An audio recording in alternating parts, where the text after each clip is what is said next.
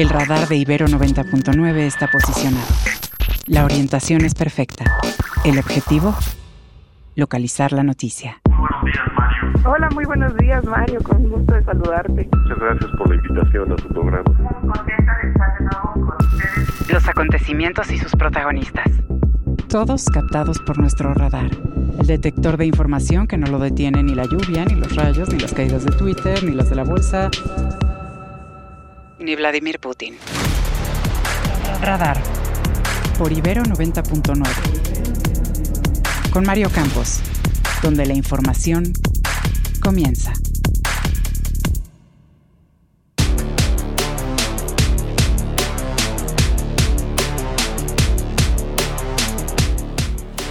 Tras aprobar en lo general el gasto público para 2024, diputados, diputados de oposición registran 3.500 reservas para su discusión en lo particular este martes. Integrantes de la caravana por Acapulco advierten con tomar paseo de la reforma en caso que los diputados no aprueben un fondo especial para los afectados por el huracán Otis. Por lo pronto, en lo aprobado el día de ayer, no hay una partida especial para la atención de Guerrero.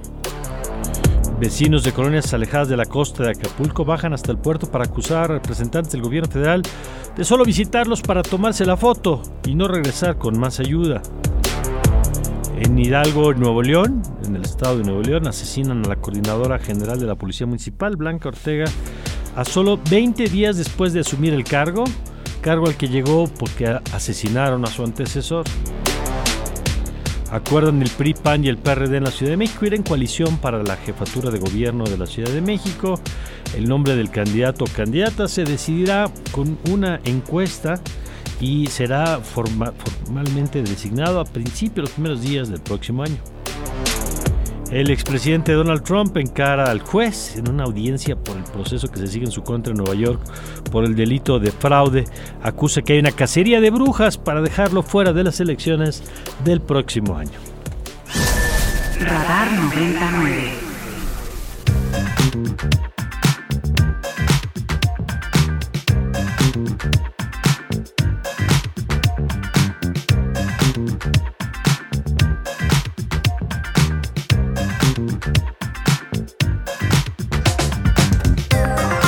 Buenos días, muy buenos días, bienvenidos a Radar 99.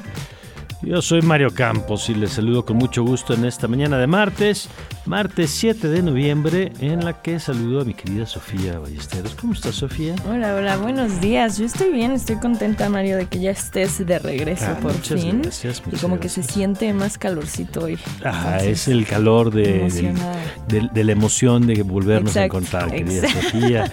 Este, porque todavía no es el de los alumnos que se irán incorporando un poquito más adelante aquí tus Sí, compañeros. al calor de la cabina, pero también saludo con mucho gusto a mi querida Emilia, Emilia Álvarez. ¿Cómo estás, Emilia? Buenos días. Mario, muy buenos días. Igual muy contenta de estar aquí. Hoy como que especialmente con mucha energía. Eso, me da gusto para contagiarnos, para que todos estemos con la misma pila de Emilia y, y podamos, pues en esta mañana tener eh, buen ánimo, buena música, buena información para todos los que van camino al trabajo, los que van eh, cruzando por toda la ciudad. Pues gracias por permitirnos acompañarles. Suerte en todas las actividades, desde los que van hasta el sur, los que van al norte, los que van a todos puntos de la ciudad. Gracias por acompañarnos. Cuéntenos si se encuentra algo relevante en el tráfico. Ya sabe que aquí listos para escucharle. Y bueno, cuando son las 7 con 6, eh, déjeme nada más recordarle las vías de contacto. Usted puede comunicarse con nosotros a través del 55 529 2599 y tu cuenta, querida Sofía. Mi cuenta en Twitter X es arroba tu amiga Sofía, por si me quieren ahí dejar algún comentario. Y a ti, Emilia. A mí me pueden encontrar como Luciana Emilia en Twitter y como Emilia LVZ en Instagram. Muy bien, y a mí como arroba Mario Campos en Twitter. Y ahora sí nos ponemos en manos de Sofía y de Emilia que nos tienen las noticias.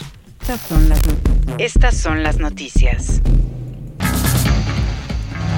La Cámara de Diputados aproya- aprobó ayer, en lo general, el gasto público para el año próximo de poco más de 9 millones de pesos, con recortes presupuestales a órganos autónomos, concentración de recursos a obras de infraestructura y programas sociales y sin recursos etiquetando para los damnificados de Acapulco por el golpe del huracán Otis. Con la mayoría de votos de Morena, Partido Verde y PT, los legisladores avanzaron con el proceso en un medio de debate hostil con la oposición y para este martes se reanudará la sesión con las reservas en, en los diputados del PRI, el PAN, PRD y Movimiento Ciudadano que buscarán etiquetar recursos específicos para Guerrero. Para la discusión en lo particular del dictamen del presupuesto, la oposición registró 3.500 reservas que se presentarán este día. Héctor Saúl Telles, de la bancada del PAN, calculó un apoyo de poco más de 200 mil millones de pesos que proponen se tomen de los excedentes petroleros para Guerrero. Una propuesta que rechazó a nombre de Morena la diputada Laura Imelda Pérez, quien insistió en que los 61 mil millones que anunció el presidente para el plan de reconstrucción la semana pasada serán suficientes para atender la emergencia, al tiempo que hizo una peculiar defensa al primer mandatario. Podríamos tener un fondo que podría crecer hasta 200 mil millones de pesos. Creo que Acapulco y Guerrero lo merecen. Es bajo y miserable que la oposición esté utilizando el tema para golpear y tratar de sacar raja política. Lávense la boca cuando hablen del presidente. La atención llegará más de 61 mil millones de pesos. Ya están destinados a apoyos en infraestructura y apoyos directos. Bien, y mientras los legisladores se enfrascaban en el debate político, habitantes de municipios alejados de Acapulco, pero que también resintieron el impacto del huracán, siguen sin recibir ayuda de las autoridades de los tres niveles de gobierno. Tal es el caso de las colonias como La Casita o Real Hacienda, cuyos habitantes deben bajar a diario de sus comunidades para conseguir algo de comer. Pues aseguran que el gobierno solo llegó un solo día para tomarse la foto y luego irse. La gente no tiene que comer. Ayer, por ejemplo, llegaron, eran como dos tortos en nuestra colonia. Se pararon, toda la gente corrió.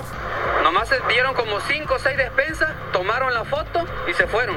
¿Ustedes ya lo censaron? nada de eso.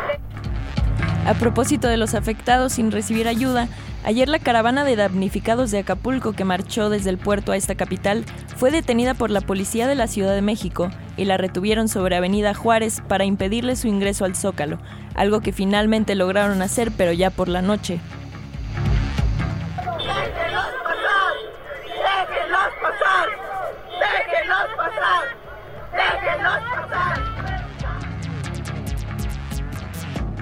Ramiro Solorio, activista del PAN y ex candidato de Movimiento Ciudadano, reconoció la participación de militantes de la oposición en esta caravana, tal y como acusó el presidente Andrés Manuel López Obrador ayer en su conferencia, pero aseguró que eso no los nulifica, pues son también habitantes del puerto que resultaron afectados.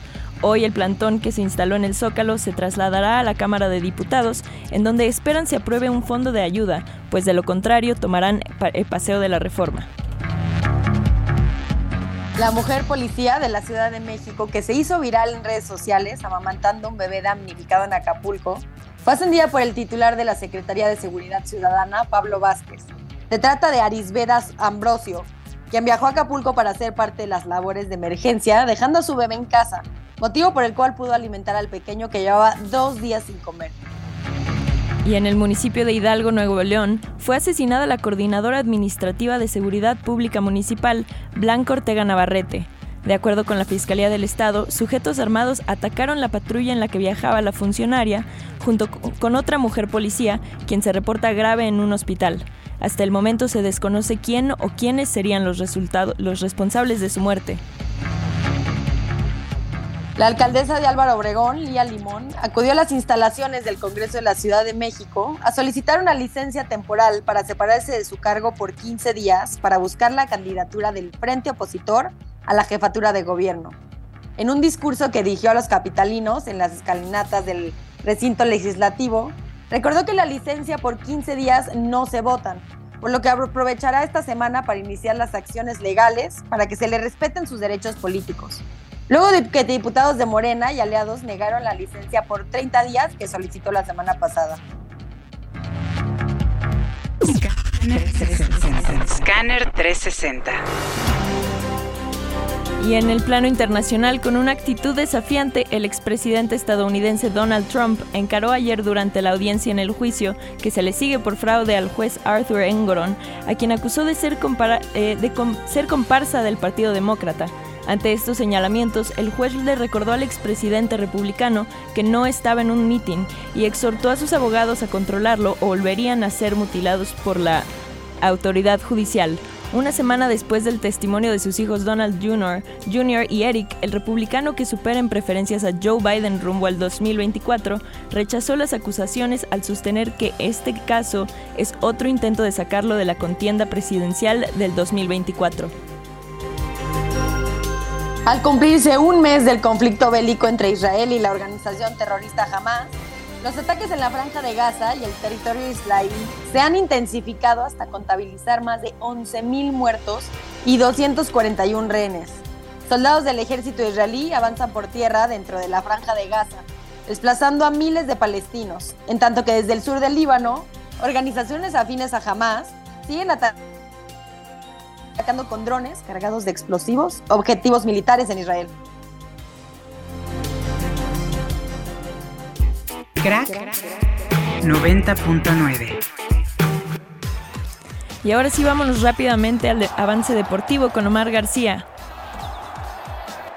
¿Cómo están, queridos? Buenos días. Hola, Emilia, Sofía y por supuesto, querido María, además quienes nos acompañan en esta mañana de Radar. Pues ya se nos acabaron los invictos en la NBA después de un enorme arranque por parte de los Celtics de Boston. Ayer finalmente vieron terminada esa racha positiva. Los Timberwolves de Minnesota fueron los encargados de finalizar esta, eh, pues esta racha, este arranque en tiempo suplementario. 114-109 terminó el partido en favor de los de Minnesota, con lo cual, eh, si bien los Celtics se, eh, permanecen en el primer lugar de la conferencia del eh, este, puesto eh, ya sin el cero ahí en la columna de las derrotas. Por otro lado, los Bucks de Milwaukee vencieron 129-125 a los Nets de Brooklyn, el Heat de Miami 108-107 en un juego cardíaco a los Lakers de Los Ángeles, los Knicks pasaron por encima de los Clippers de Los Ángeles 111-97, también los Mavericks de Dallas 117-102 derrotaron al Magic de Orlando y los Sixers de Filadelfia 146-128 vencieron a los Wizards de Washington, esto en la jornada de ayer en la NBA.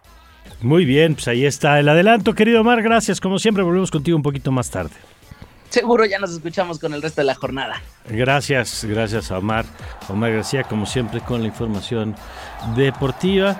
Y bueno, vamos a platicar con... Eh, bueno, antes déjeme mandar saludos a todos los que nos acompañan en esta mañana. Eh, gracias a quienes nos escriben, también quienes eh, nos dicen van saliendo del gimnasio, pero nos van acompañando. Muchas gracias. Y bueno, vámonos directamente a lo que está pasando con la caravana. Esta caravana de la que le hemos contado eh, salió ayer de Acapulco a la Ciudad de México con Ramiro Solorio, activista y uno de los organizadores de este movimiento. Ramiro, ¿cómo está? Buenos días. Hola, ¿qué tal? Buen día. Salimos antier el domingo en la mañana a las 8 de la mañana. El domingo en la noche pernoctamos en Cuernavaca, donde tuvimos una bonita recepción ahí en la eh, delegación de Cuernavaca. En Antonio Barón, en la cancha de usos múltiples, la gente recibió, nos dio colchas, nos recibió cálidamente. Y ayer llegamos aquí a la Ciudad de México y la verdad fue lamentable la recepción que nos dieron. Tardamos más de ocho horas en ingresar aquí frente a Palacio Nacional. ¿Por qué, Ramiro? Pues nos pusieron a los policías ahí, nos bloquearon, eh, nos, eh, las grúas levantaron vehículos de la caravana, lamentable. Eh, pero bueno, finalmente aquí pernoctamos el día de hoy y estamos a la espera de poder ser escuchados y de entregar el pliego petitorio que traemos que tiene tres puntos fundamentales. Lo primero, pues lo urgente, que se tiene que atender la emergencia sanitaria porque ya miles de paisanos pues están eh, enfermos y en riesgo de muerte porque no hay hospitales. Y segundo, pues que, que se tiene que apoyar con un fondo que posibilite la reconstrucción de Acapulco y de los municipios afectados. Y tercero, que se dimensione la tragedia. No se puede minimizar, eh, por ejemplo, la exención eh, fiscal a reducirla solamente el mes de enero. Esto mínimamente debe ser un año. Nos va a llevar muchos años la recuperación económica en el puerto y, bueno, eh, todo esto tiene que dimensionarse la extensión fiscal, la, autopista libre, eh, mínimo un año, es decir, sin cobro de caseta, para que se pueda facilitar la ayuda humanitaria y la recuperación económica del puerto. Ya se restableció el cobro, ¿no? No, las casetas no. No, lo que, lo que, lo que empezaron a cobrarse el autobús. Había un puente ah. que tenían vía autobuses por unos convenios que hicieron con las empresas privadas. No, pero esto, bueno, pues la caseta pues, es la rectoría del Estado, finalmente. Eh, y, corresponde, pues, la política de Estado la, la diseña pues el Ejecutivo Federal. Entonces creo que ahí puede él facilitar el que se posibilite que sea de un año. Esto nos va a ayudar mucho, eh, es decir, eh, nos facilita la ayuda humanitaria, si no se va a hacer más tortuoso, más difícil. Gracias a las organizaciones de la sociedad civil es que se ha podido ayudar muchísimo eh, Acapulco. Ahora, cuando nos dice Ramiro que quieren ser escuchados, ¿por quiénes quieren ser escuchados? No, pues por el presidente, por el presidente de la República. Por eso estamos aquí, por eso estamos aquí en el plantón y por eso estamos pidiendo de manera respetuosa, sin bloquear calles, sin rayonear, sin quebrar un vidrio, sin hacer absolutamente nada eh, agresivo, de manera pacífica, venimos a manifestarnos. Ayer el presidente dijo que era pues, una agenda política, que estaba organizado incluso por el señor Naranjo, que se, refería supongo que a Costa Naranjo, que le contestó ayer diciendo que él estaba, no sé si en Nayarit o en no estaba, pero que no estaba. Eh, porque le, comento esto, porque seguro usted ya ha escuchado, porque no creo que los vayan a recibir el día de hoy. Pues esperemos que sí, que se abra el corazón del presidente. Y, y, que tenga empatía por todo este tema y que no minimice la tragedia. Mira, eh, respecto de, eso, la verdad es que lamentamos porque sentimos que polariza y, politiza él mismo desde la presidencia, porque él es presidente de la República para todos. Nosotros, yo en lo personal, puedo tener simpatías porque yo quiero decir, pues yo puedo tener simpatías por Xochitl Gálvez, pero eso no, no me invalida como capulqueño, como damnificado, como integrante de una caravana. Es decir, eso eh, que acaso tendríamos que venir entonces con playera de Morena o playera de Claudia Sheinbaum para que nos pudiera recibir y ya poder, poder convalidar una caravana. Es decir, me parece que no es, no es la, eh, la vía del descalificar. A nosotros lo que nos interesa, pues a nosotros puedes decir lo que sea, a nosotros lo que nos interesa es lo estructural y de fondo, que se atienda la emergencia y que se entienda que se requieren recursos para poder rescatar a Acapulco y esos recursos solamente van a ser válidos si se etiquetan desde el presupuesto de egresos de la federación. es lo que nos interesa. lo demás pues, calificar. Ahora voy, voy a eso justo, Ramiro. Termina, eh, bueno, van a estar ustedes en la mañana, no sé si... ¿Han tenido algún acercamiento de alguien de presidencia? No, todavía no. Nada, absolutamente. Bueno. Eh, mira, mira, ya en el peor de los casos y nadie sale, pues iremos a oficialía de partes por lo menos para que no se hayan recibido para entregar ahí el pliego petitorio tenemos una agenda. Vamos a ir hoy al Senado de la República para pues, pedir también la solidaridad y después nos vamos a la Cámara de Diputados donde seguramente hoy se estarán ya votando las reservas y ya eh, sabemos que hay, hay eh, una reserva respecto del fondo para la reconstrucción eh, de Acapulco y los municipios afectados. Entonces, ojalá Ojalá que para esta reserva nosotros vamos a estar ahí, ahí vamos a acampar y ahí vamos a estar ahí pendientes hasta que se apruebe este fondo. Ojalá que haya sensibilidad de los diputados de Morena PT Verde, pero sobre todo, pues el que manda, pues está aquí en Palacio Nacional. Eso todo el mundo lo sabemos y por eso estamos aquí, pues de manera respetuosa, pidiéndole esto, que se dimensione la tragedia. Mira, nosotros estamos muy sentidos en Acapulco, porque el presidente de la República Hoy anuncia que va, ojalá que camine una calle, una colonia por lo menos, porque desde que sucedió la tragedia no ha caminado una sola calle, no ha caminado una sola colonia de Acapulco, no ha escuchado a la gente. Es decir, y, ojalá que lo haga hoy y que se lleve cubrebocas, porque la mortandad y los olores fétidos y las enfermedades están a flor de piel. Pero que camine para que, para que dimensione la realidad. Es decir, abajo se quebraron los vidrios, pero arriba desaparecieron todas las viviendas de la gente más pobre, de la que está colindante con el Parque Nacional Veladero, con toda la punta de los cerros. Desaparecieron todas las viviendas porque es de la gente más pobre, era de la gente más pobre, porque ya no están, de lámina, de cartón, de madera. Ahí se perdió todo. Y abajo, pues sí, se quebraron los vidrios. y, hubo muchas pérdidas humanas de mis amigos lancheros, de las embarcaciones, y están todavía eh, nuestros amigos buscando a los desaparecidos, estamos dándole cristiana sepultura a los muertos, todo, pero ojalá que haya esta sensibilidad. Creo, creo que un poquito ha servido la caravana, desde una semana que la anunciamos, en un poquito en modificar también la propia agenda del presidente. A ver cómo.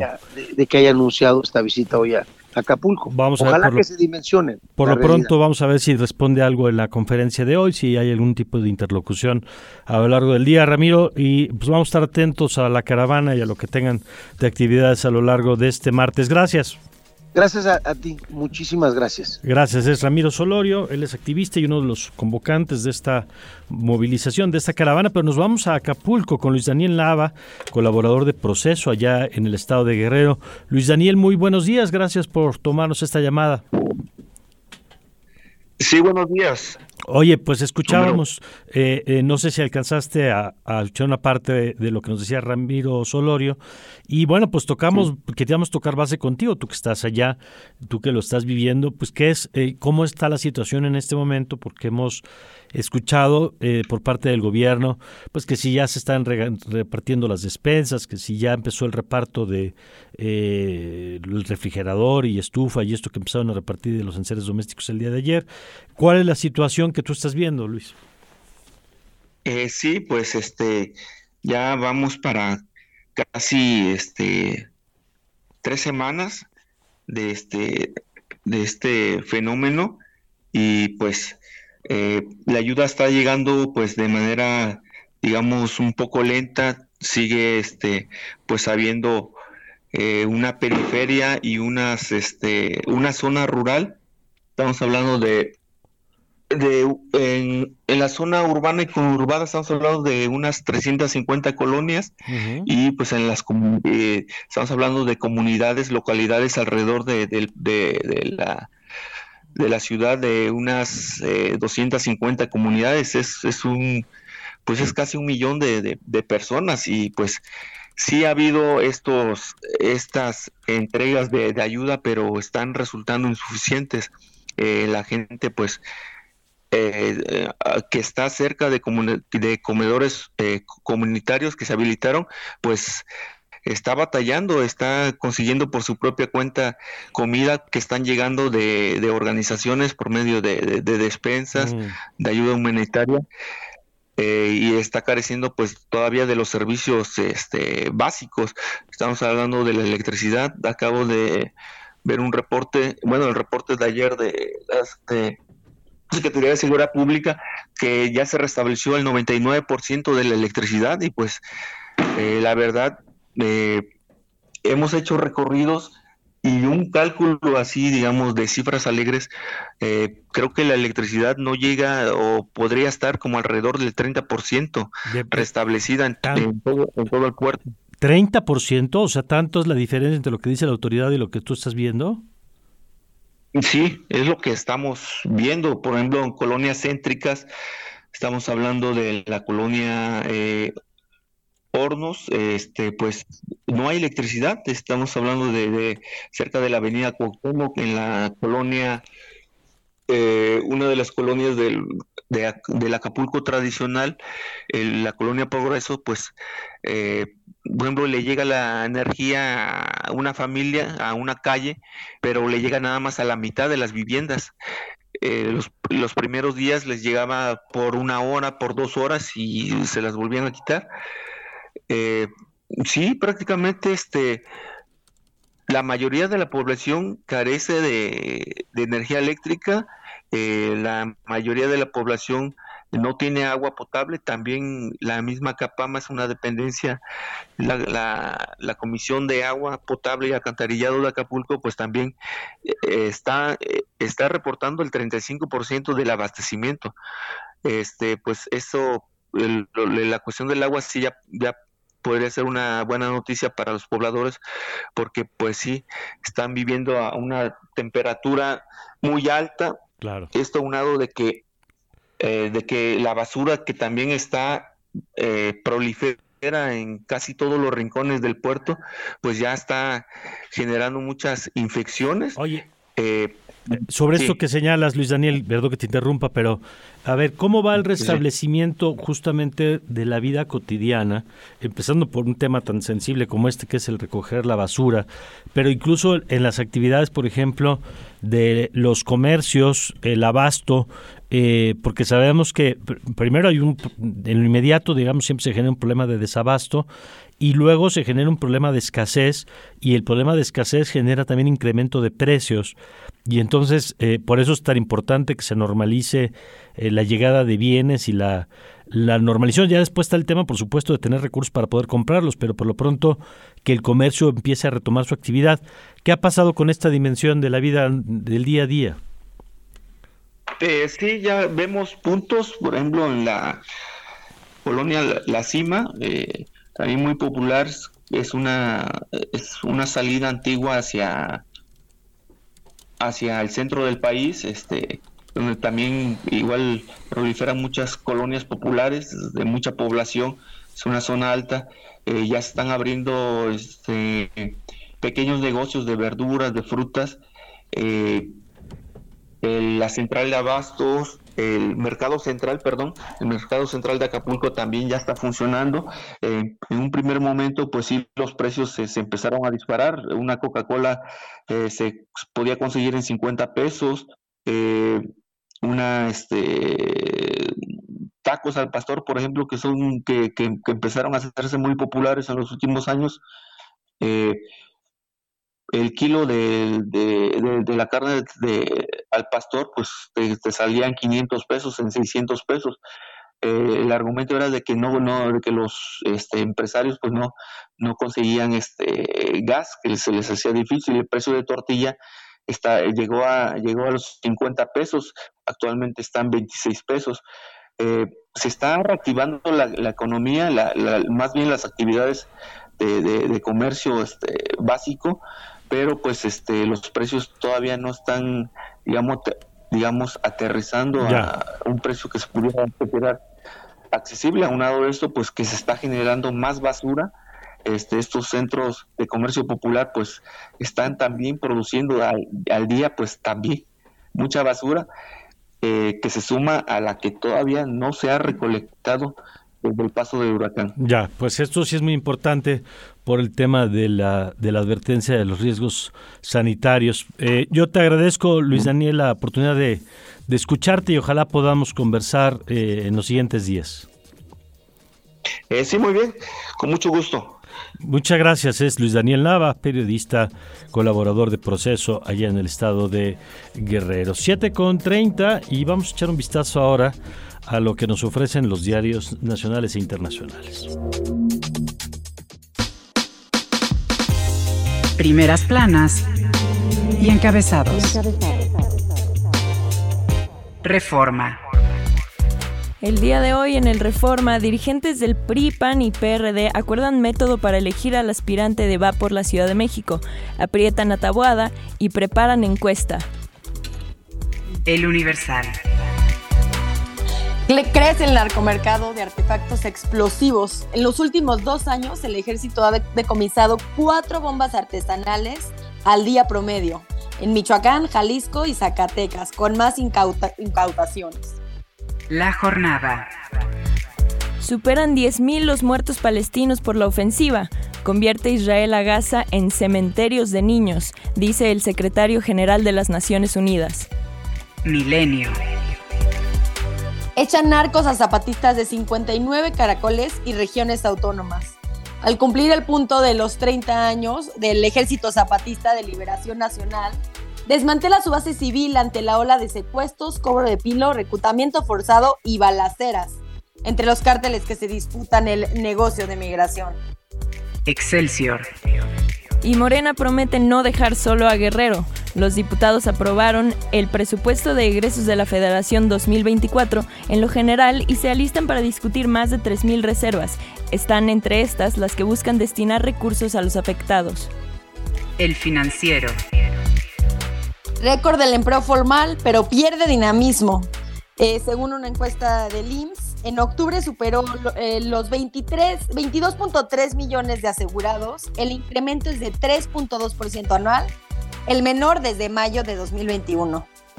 El economista. La generación de empleo formal muestra signos de fatiga en octubre.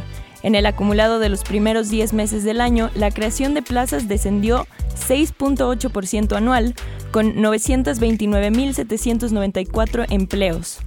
El Sol de México. Impacta delincuencia en los precios de cerca de 20.000 tortillerías que tienen que pagar extorsión. Establecimientos pagan hasta 3.500 pesos a la semana para que los dejen operar. Prensa Internacional. Y el día de hoy, en el New York Times, Israel dice que ha dividido la franja de Gaza en dos para aislar al liderazgo de Hamas. El ejército de Israel rodeó la ciudad de Gaza, mientras el enclave se sumía en otro apagón de comunicaciones, sembrando pánico entre los familiares temerosos del destino de sus seres queridos que permanecen ahí. Y el país nos comparte como un mes de asedio de Israel en Gaza, con más de 10.000 muertos y un rastro de destrucción sin precedentes. Los vecinos de la franja se indignan ante el abandono internacional, mientras que describen cómo se sobrevive bajo las bombas un mes después de los ataques de Hamas que desencadenaron la respuesta israelí. Primeras planas y encabezados. Radar por Ibero 90.9. Estamos de regreso. Clima. Hola amigos de Radar 90.9. Los saludo con mucho gusto desde el Servicio Meteorológico Nacional de la Conagua para informarles sobre las condiciones del tiempo en el Valle de México. Durante la mañana se pronostica cielo despejado, ambiente frío fresco y posibles bancos de niebla al amanecer en zonas altas que rodean al Valle de México. Por la tarde se prevé el incremento de la nubosidad sin lluvias en la Ciudad de México y probabilidad de lluvias con chubascos dispersos en el Estado de México los cuales podrían acompañarse de descargas eléctricas y caída de granizo. Viento del norte y noreste de 10 a 20 km por hora y rachas de hasta 40 km por hora. La temperatura mínima pronosticada para la Ciudad de México será de 9 a 11 grados Celsius y de 26 a 28 grados Celsius. Para Toluca, Estado de México, la temperatura mínima será de 4 a 6 grados Celsius y la máxima de 24 a 26 grados Celsius. Esto es todo en cuanto al reporte del estado del tiempo. Les informó Daniel Pretelín desde el Servicio Meteorológico Nacional de la Conagua. Hasta pronto.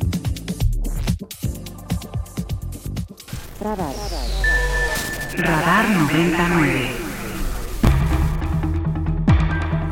Son las 7 con 37 minutos, 7 con 37. ¿Qué opina usted de la información de lo que hemos escuchado en esta mañana?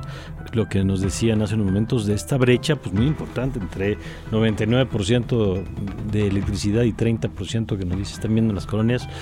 Eh, no es que el 30% sea un dato exacto, evidentemente, pero se recoge, digamos, del testimonio de, eh, pues de lo que está recorriendo en las colonias ¿no? de Acapulco y lo otro es el incremento que se tiene con los precios en este momento de eh, pues de abasto, digamos, de una serie de bienes que es importante. Déjeme adelantarle que en unos minutos vamos a platicar con Margarita Núñez del, del PRAMI, eh, pero más adelante, ya para, bueno, más adelante vamos a platicar también de un foro que se va a realizar importante contra el, con soluciones sobre el abuso sexual infantil.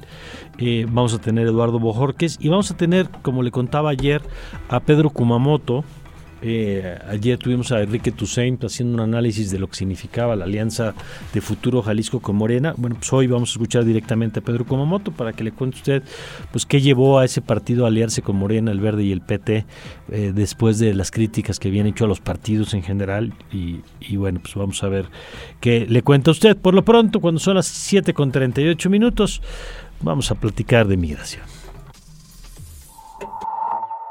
Asuntos migratorios con Margarita Núñez. Querida Margarita, ¿cómo estás? Muy buen día. Muy buen día, Mario. Buenos días a todas las personas que nos escuchan. Buenos días, Margarita Núñez, para quienes todavía no la ubiquen, es la coordinadora del programa de asuntos migratorios aquí en la Ibero. Y cuéntanos qué nos traes esta mañana.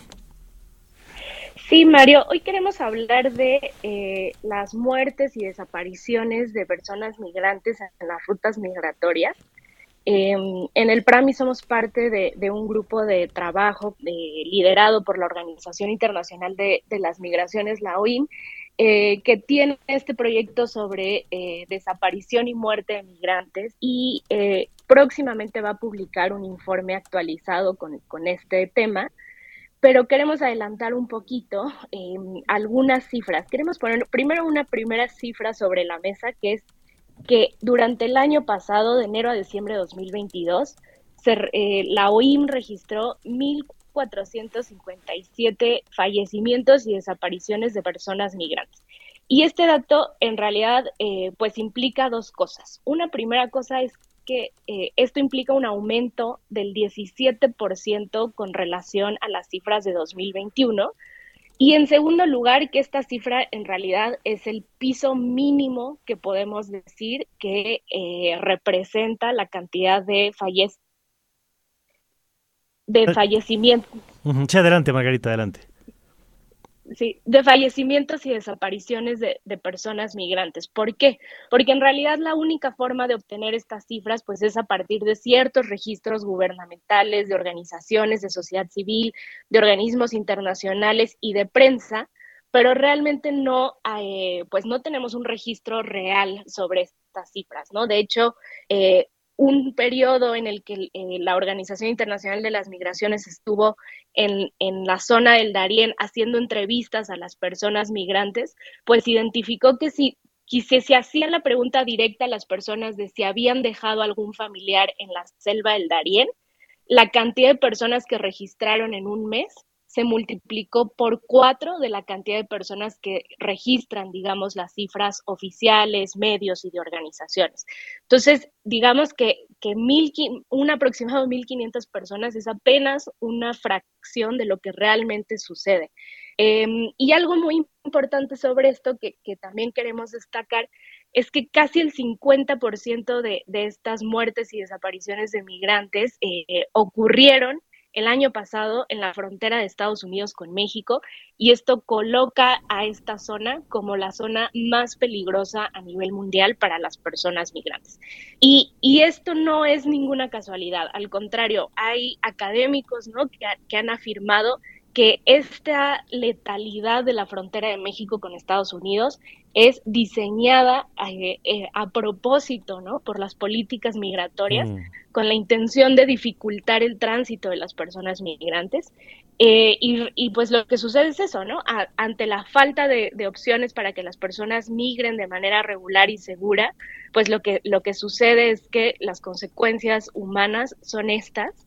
Em, y, y algo que también a veces perdemos de vista cuando estamos hablando del tema migratorio en México, dada eh, el fenómeno que estamos presenciando ahorita de, de, un flujo migratorio de tránsito de otros países que llega a nuestro país eh, con, con, grandes dimensiones, es la migración desde México, porque en, el segundo lugar de nacionalidades que, que, murieron en la frontera de México con Estados Unidos son personas mexicanas, ¿no? Entonces también es muy importante también seguir señalando que estas políticas, pues a quienes afectan no solo son a personas que vienen de fuera, sino también y principalmente a personas mexicanas. ¿Qué tendría que hacerse frente a esto? ¿Cómo cambiar esta situación que nos estás contando? Pues Mario, yo creo que un primer paso es reconocer eh, los instrumentos internacionales de los que México es parte, ¿no? El protocolo eh, de, refugio de las personas refugiadas, reconocer incluso la propia ley mexicana, la Constitución de México reconoce que todas las personas, sin importar ninguna situación, digamos, condición de género, edad, etcétera, pero también estatus migratorio, tiene todos los derechos eh, reconocer lo que está en la ley de inmigración, aplicarlo y otorgar vías para que las personas puedan migrar de manera eh, segura y regular, ese es, un primer paso, ¿no? De acuerdo. Hacer lo que, lo que dice ya la ley que deberíamos de hacer, básicamente. De acuerdo. Pues sí, como dices, empezar a aplicar la ley parece obvio, pero cuando no se está haciendo ni siquiera eso, pues ese es un, primer eh, paso. Bueno, pues yo te agradezco, eh, eh, Margarita. como siempre, la oportunidad de revisar estos temas.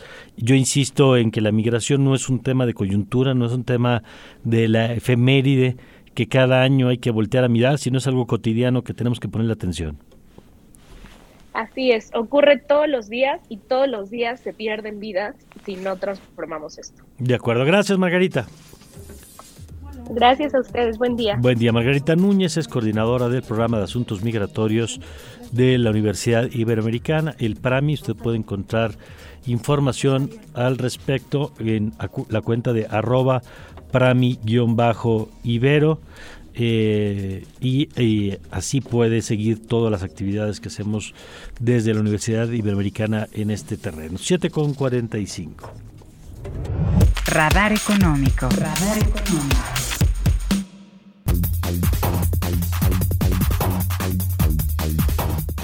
Y ahora sí, nos vamos con el radar económico con nuestro queridísimo Alfonso Cerqueda. Muy buenos días, Alfonso, platícanos.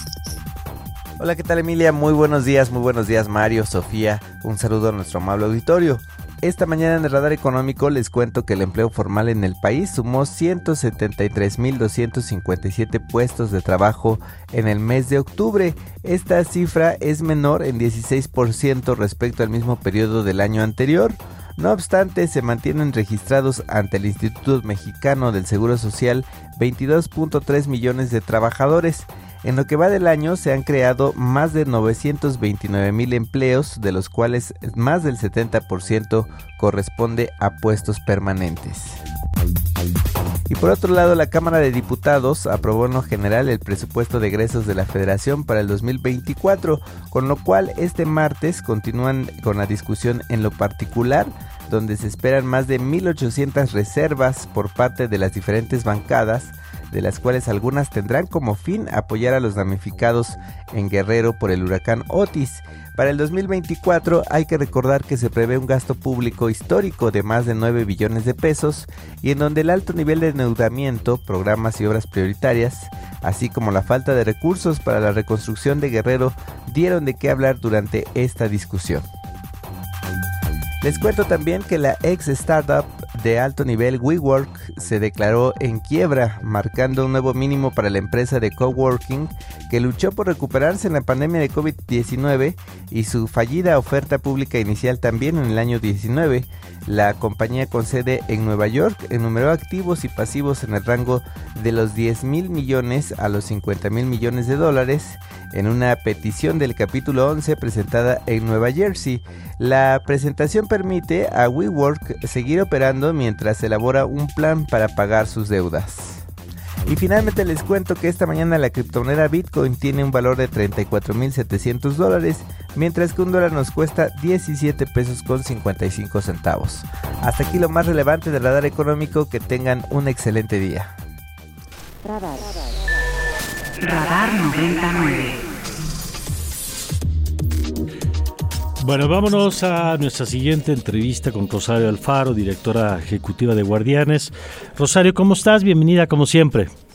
Muy bien, Mario. Buenos días. Muchas gracias. Buenos días. Oye, pues eh, con el gusto de saludarte siempre y hoy en particular me, me eh, me da mucho gusto poder platicar contigo, no solamente como lo hemos hecho en otros momentos, de la violencia sexual que enfrentan niñas, niños y adolescentes, de eh, eh, algunos de los elementos que deben tener en cuenta los cuidadores y las cuidadoras para identificar cuando hay posibles riesgos, sino de lo que se está haciendo en diversas partes del, del mundo y de México para hacer frente a este tema, que me parece muy importante pasar solo de advertir la problemática, que es por supuesto fundamental la toma de conciencia, sino también poner el foco sobre las soluciones que ya se han ido construyendo, Rosario. Sí, fíjate que estamos muy emocionados porque hemos hecho un esfuerzo enorme, varias organizaciones civiles de México, somos más de 20 organizaciones civiles y tal vez también algunos otros grupos IAPs o grupos que están interesados en el tema, que nos hemos unido para organizar un congreso al que le hemos puesto el nombre de Soluciones contra la Violencia Sexual, Innovación y Aportaciones para la Prevención y Atención de Niñas, Niños y Adolescentes. Y lo que estamos buscando es compartir nuestras buenas prácticas, tanto las que hacemos aquí en México, como tú muy bien dices, hemos invitado a personas que en otras partes del mundo también están trabajando en este tema y que han podido medir sus intervenciones y darse cuenta que prácticas están basadas en evidencia científica y funcionan para ayudar a niños que han tenido una experiencia traumática tan difícil como eh, la violencia sexual y que pueden decir qué prácticas son las más eficientes, las que están basadas en evidencia que dice que sí funcionan y que pueden ayudar a que niñas y niños superen esta difícil difícil experiencia. Entonces estamos muy emocionados porque estamos organizando este congreso que será 15, 16 y 17 de noviembre en el Hotel Sheraton. A ver, cuéntanos, por ejemplo, ¿qué países están haciendo cosas de las que podríamos aprender? Mira, eh, hay países evidentemente europeos que tienen una experiencia más mucho más avanzada en este tema que nosotros. Eh, por ejemplo, te voy a poner un caso de un modelo que yo siento que es de los más eficientes, que es el modelo Barnahus. Este modelo empezó en Islandia, pero en realidad se le conoce hasta la fecha como el modelo sueco para la atención y tratamiento de, niños víctimas de violencia. Eh, y va a venir el doctor José Ramón Juárez, que es experto en este tema y que tiene un centro en Barcelona, que ha tenido mucho éxito, la verdad, este centro, porque eh, en lugar de cuenta de que un niño eh, vaya primero a que lo revise un médico, luego a que lo revise un psicólogo, después tiene que ir a hablar con un abogado, luego tiene que repetirle al juez muchas veces eh, durante su proceso judicial qué fue lo que le ocurrió lo que ellos se han dado cuenta es que este tipo de experiencia en los niños los revictimiza y genera una experiencia traumática mayor. Entonces, el modelo Barnahus ha, ha, hecho una metodología en donde, en primer lugar, a los niños les hacen una entrevista única. Esta entrevista única eh, van todas las personas interesadas en saber cosas sobre el caso, tanto para seguir el caso judicialmente como para darle una intervención terapéutica adecuada y entonces, eh, una sola persona entrevista al niño, aunque todos están ahí reunidos como un equipo. Mm.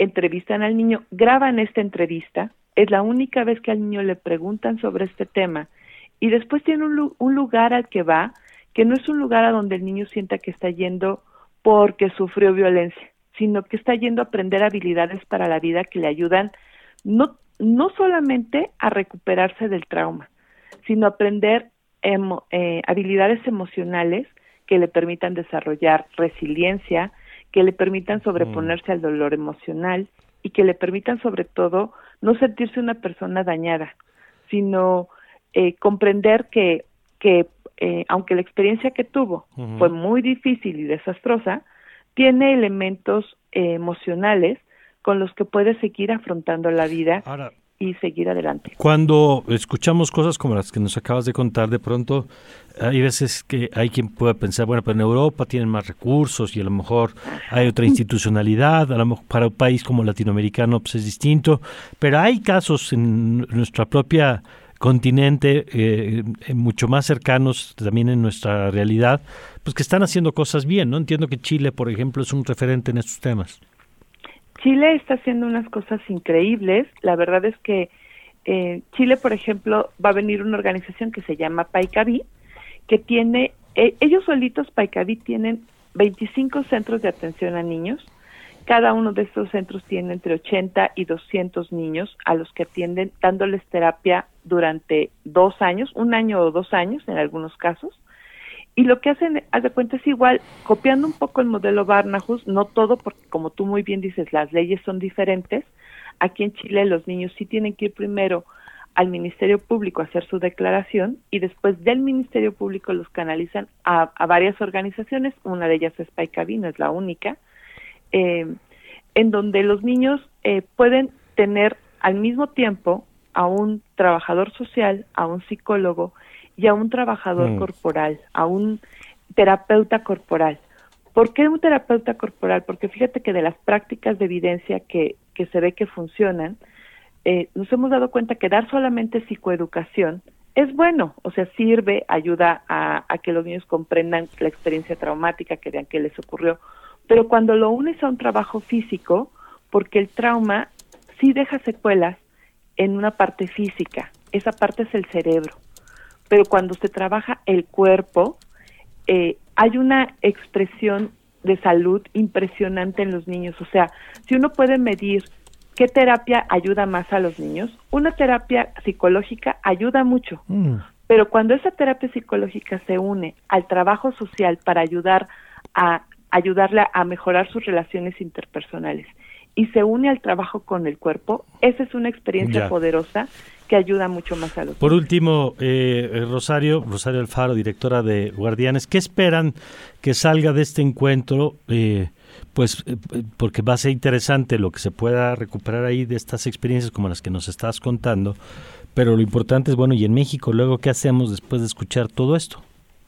Pues mira, yo creo que eh, lo que va a salir es justamente lo más importante porque lo que sí estamos viendo es que necesitamos transformar nuestras políticas públicas y que eso solamente lo podemos hacer si también antes como sociedad transformamos nuestra forma de enfrentar este, esta, esta problemática tan grave. O sea, la violencia sexual contra niñas, niños y adolescentes es una epidemia terrible que daña pues a muchísimos niños en nuestro país. Nuestro país solo un solo un tercio de la población son niñas y niños. O sea, estamos hablando de que eh, un alto número en nuestro país tienen menos de 18 años y necesitamos que ellas y ellos crezcan en un ambiente seguro y protegido. ¿Qué va a salir de este Congreso? Pues van a salir varias iniciativas que buscan la seguridad de niñas y niños, no solamente en la sociedad, en sus casas, en las escuelas, sino también a nivel de política pública. Que hagamos nuestras leyes con un, eh, de una forma en donde los niños estén en el interés superior, para que respetemos sus derechos y les, ayudemos a tener un sano desarrollo. Bueno, pues vamos a estar atentos a las conclusiones eh, de este encuentro que van a sostener. Rosario, muchas gracias. Muchas gracias a ti, Mario. Bonito día. Gracias, es Rosario Alfaro, directora ejecutiva de Guardianes. Radar de alto alcance. Nuestra página ibero99.fm y encuéntranos en Spotify como Radar 99.